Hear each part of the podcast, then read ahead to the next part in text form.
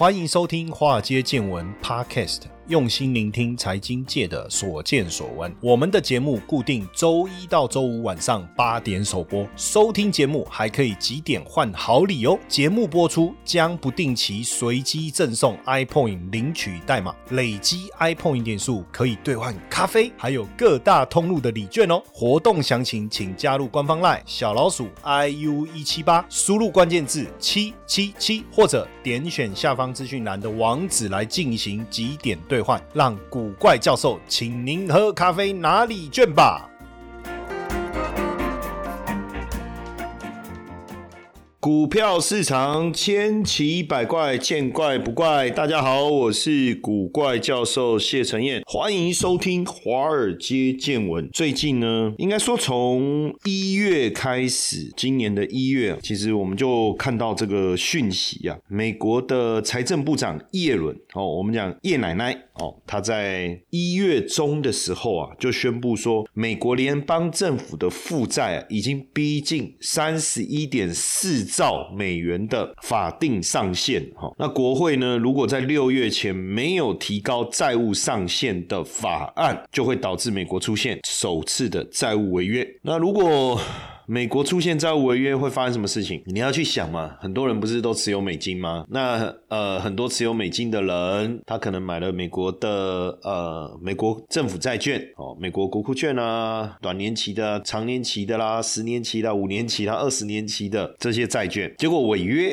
我靠，那还得了啊！这个绝对会是最可怕的系统性风险啊，对不对？因为全世界的货币就那些啊，你如果我今天不放台币，我就放美金啊，啊不放美金，欧元啊，英镑啊，然后不止呃，我们个人可能会放啊，你看那些保险公司啊、退休基金啊，很多他们不是也都买那个美国政府债券，对不对？为了什么？为了那个利息啊。那所以如果到九月这段时间，就是说你的债务上限哦，你。不提高不通过，那美国财政部在七到九月的时候断吹，哇，没有办法拨款，哇，这债务违约的问题，这很可怕。美国向全球的投资者出售国债，去介入巨额的资金啊，来做什么？来付这个整个军队啊的这个军人的这个费用啊，退休人员的福利啊，对不对？还有利息啊。对不对？前面借的人他要付利息啊，啊哇！而且之后还得继续举债。啊那个美国国会预算处说的，他说美国要准备今后十年还要增加十九兆啊。那现在如果三十一加十九，那五十兆啊，对不对？那你未来税收怎么样？因为现在已经不像婴儿潮时代了，战后婴儿潮，你人多缴的税多，对不对？那原本缴税的人开始退休了，他要来领钱了，那后面人。少缴的税少，开始出现缺口，这部分怎么办？哦，那到二零二四年，美国的债务对 GDP 的占比是一百趴，到二零三三年占比会拉到将近一百二十趴。所以财政部有没有可能在七月到九月断吹？所以如果不采取，措施来提高债务的上限或暂停遵守上限，那联邦政府没有办法落实义务哦，不要抖垃圾哦，你的利息我没办法付给你哦，对不对？哎呀，什么叫美国债务上限？英文叫做 debt ceiling。就是债务天花板，你你就想说，你有一个信用卡额度，然后比如说二十万，那你平常没有在用，好，当你有需要的时候，你就刷刷刷，到了这个信用卡额度到的时候，那你刷不过了嘛。哦，可是你刷卡刷出来的就是你过日常生活所需嘛，所以这时候只好请银行帮你调高额度上限嘛，让你继续刷，继续能够过生活嘛。所以，所以，所以你看这这几年疫情呐，晶片科学法案呐，所以美国一直在做什么？美国一直在举债，美国一直在举债。去年其中选举，拜登的民主党在参议院取得了多数，但众议院目前多数是谁？是共和党。那民主党跟共和党能不能取？的共识去上修美国的债务上限。你看麦卡锡当选众议院议长哦，麦卡锡当选众议院议长，其实有经过一些妥协才当上的。所以如果两党要达成债务上限的突破，那共和党会不会要求民主党在一些纾困支出上面要缩减？那如果民主党又不答应，那到时候怎么办？从一九六零年来看，突破债务上限，或者说要求上修七十八次，反正大家都说啊，反正哎呀，床头吵床尾和啦，吼，这个美国大叔哦，该因某今干不来那弯弯个背啊，还谁？马西波代奇，哎，这一次会不会不一样呢？万一这一次不一样，那就死定了哦，那就死定了。所以美国国这个债务上限的问题到底能不能解决？当然大家都在看。那你说他不就印钱就好了嘛？吼，当然就这一个美国债务上限的这一个问题，哦，美国债务上限的这个问题，等于是说从二零二二年以来一堆经济的黑天鹅。那从这个通膨。从俄乌战争，现在又多出了一个这个债务上限的一个问题。那当然，这个过去也不是没有过哦，反正。就是到底我能不能继续借钱来花？当我们先了解一下美国债务的种类啊，哈，就以政府债务来公共债务来讲，就是政府向民众来发行联邦证券，哦，就是比如说债券了哈。那谁会持有？个人啦、企业啦、外国政府啦，或除了美国政府以外的地方政府。那美国以外的这些政，就是说，呃，外国的政府为什么要去认这个美国的发行的债券呢？原因也很简单，因为有利息嘛。那美国不会倒嘛？逻辑就是这样嘛。那可能是国债哦，短年期、长年期，可能是 TIPS，可能是地方政府债券等等。那对对美国政府来讲，当然呃，你就欠人家钱了，你就要付利息了，对不对？那美国政府向这些投资人支付利息，那一旦违约会发生什么事？你知道美国？政府的债券其实很像定海神针呐，定海神针。你想一下，美国国债违约，那还有什么比美国国债更安全的？哎呀，对不对？那。当然会引发恐慌啊！你说之前这个美国政府债券被降平就发生过啊，对不对？那这一降平，市场产生多大的这个这个恐慌潮？那当然，美国债务上限是从一九一七年开始去定定的，然后呢，一九三九年定了一个四百五十亿美元的债务上限，然后你看后面就一直调高调高到现在，对不对？当然，这当中啊，共和党可能会强力反对，对不对？为什么？哈，众议院的议长麦卡锡经过十。五人投票才胜出，这是一百六十四年来最难产的议长的选举，最难产的议长的选举，所以债务的上限一定会带来麻烦。你如果说众议院议长好选，那就没什么太大问题。但是强硬保守派现在在债务上限方面也有这个影响力啊，对不对？所以能不能在期限内提高债务上限？二零一一年举债上限的危机哦，我刚才讲嘛，就导致这个 S M P 五百把。美国 Triple A 的顶级在信的平等调降，哇，吓死全球金融市场。所以今年擦枪走火的几率会不会提高？如果再一次来，然后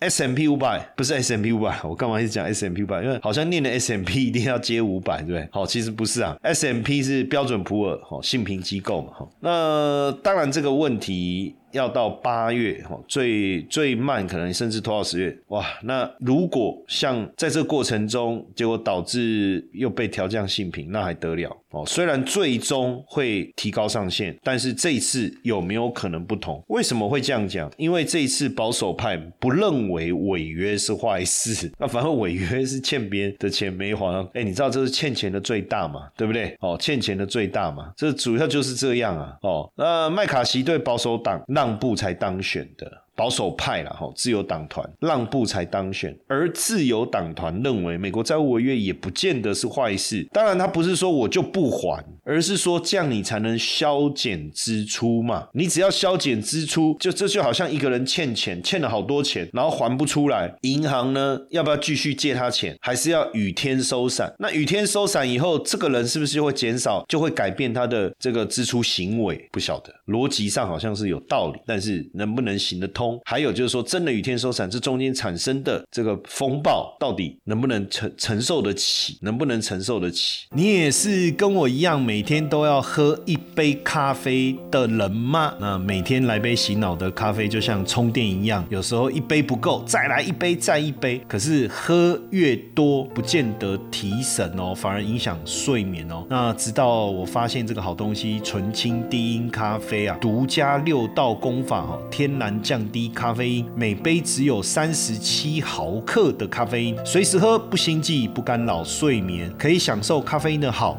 又不会增加肝脏代谢的苦恼。啊，less is more 哦，那来一杯健康的好咖啡啊，分享给华街见闻的粉丝跟听众们哦，加我们的官方赖小老鼠 iu 一七八，输入关键字 DC，限时优惠好康团购价提供给大家。当然，所以这个债务上限一定会需要花时间去协商。那这一次容不容易谈？哎，这个是大家在现在在争论的，哦，现在在争论的。那当然，每隔一段时间就会有这方面的问题。实际上，美债的上限也是一个理性跟非理性之争呐。就像我讲，这个数十年来就是有债务上限的一个问题嘛。可是未来还会不会存在？社会保险、医疗保险、医疗补助、福利都是联邦政府的。支出嘛，再加上美国人觉得，反正我欠的是我举债啊，我发行的是美国债券，那很好笑诶，我欠人家的钱是我自己可以印的，那有差吗？反正以后再还就好了嘛。再来民主制度相关的这个政治上面的角力斗争，也会是一个问题。那当然讲到这，大家就会去担心这个债务的一个问题。然后，当然实际上啊，就假设举债上限真的我们把它给给打开了啊。那到底是不是坏事？哈，实际上现代货币理论有在谈一件事情，哈，就是说个人欠钱或公司欠钱，肯定都会有债务上面的问题，因为你一定会有还不出钱、违约的时候，对不对？可是。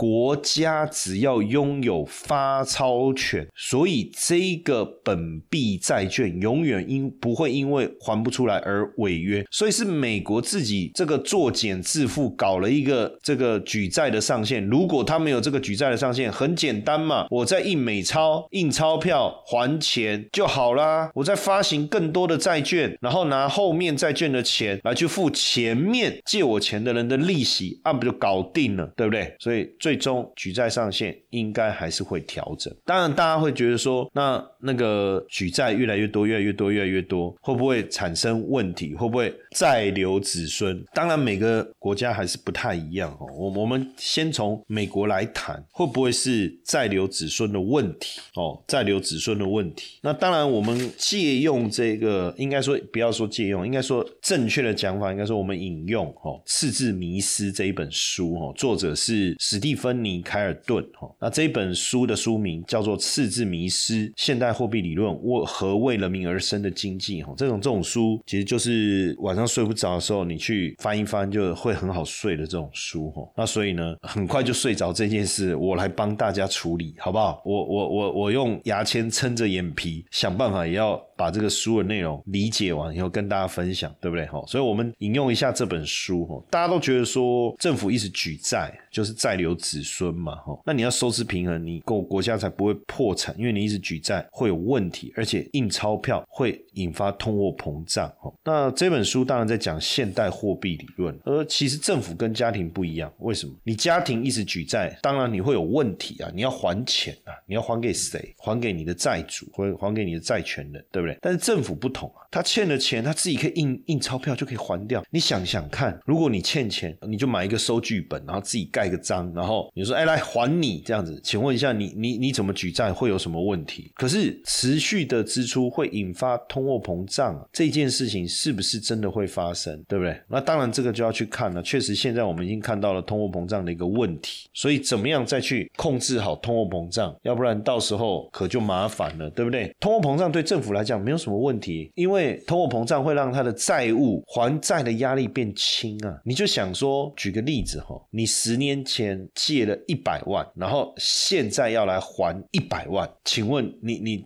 不要讲我我我举挂张点，五十年前你欠人家一百万哦，然后呢，现在你要来还这一百万，五十年的通膨。发生到现在，大家应该可以理解嘛？哈，你觉得你有没有赚到？就是你用现在的一百万去还他五十年前他借你的那一百万，我们中先不讨论中间利息的问题，我们就先就欠债的欠的这个总数字来思考。请问一下，通膨对欠债的人是不是有利？那因为政府欠钱呢，所以通膨对政府是有利的嘛？但倒霉的是什么？是民众嘛？因为民众会受到实质购买力下滑的一个影响。那当然，你说他如果一直举债导致通膨，真的政府都没有问题吗？政府我们可以讲执政党好了，比如说现在是拜登，当然有问题啊，大家就不投他票嘛，所以他们要去想办法处理这件事嘛。可是通膨，我的实时购买力下降，但是我同时我又用各种的方式来资助你呢？你你懂这个游戏了吗？对不对？哎，那会不会最后你也想一想，你也你也你也就不会反对了？因为你有拿到他，你也有拿到钱，你有拿到钱，是不是这样？所以到底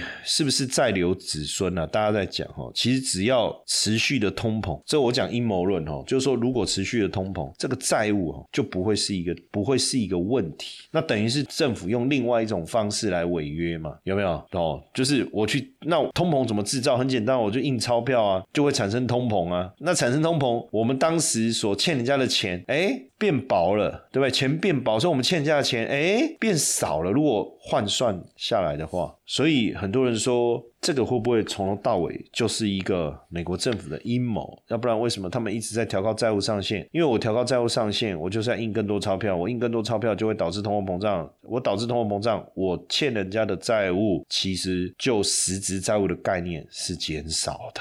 对不对？可是这时候产生了民众的这个实质购买力的下滑，所以他不投他了，没关系，我再撒钱，他又投我了，你懂我意思吗？看这样，你有你有理解他们在玩什么游戏了吗？当然，这前提是什么？前提是他欠人家钱，别人要还他的钱，就是他自己可以印的钱，这个叫美金嘛，就印美金嘛。那日本呢？日本的国债也占 GDP 超过两百六十趴，哎，这样看起来，日本日本政府。这个发行这个日本政府的国债，好，日本的国债，好，那大家去借，那这个占 GDP 很高，那为什么没有引发经济危机？当然，这个就是同样的，但是你到底欠的是什么？所以你要记得一件事哈，就是如果你发行的债务不是你自己国家的货币，那绝对就会产生问题。那当然，现在我们的整体政府的债务也是持续的在增加嘛，哦。那当然有很多的原因呢，那大家就担心说，哎，那这样子有没有可能重蹈这个复测啊？很多当时这个法国哇，讲到当年这个法国，当时法国高居第一海权，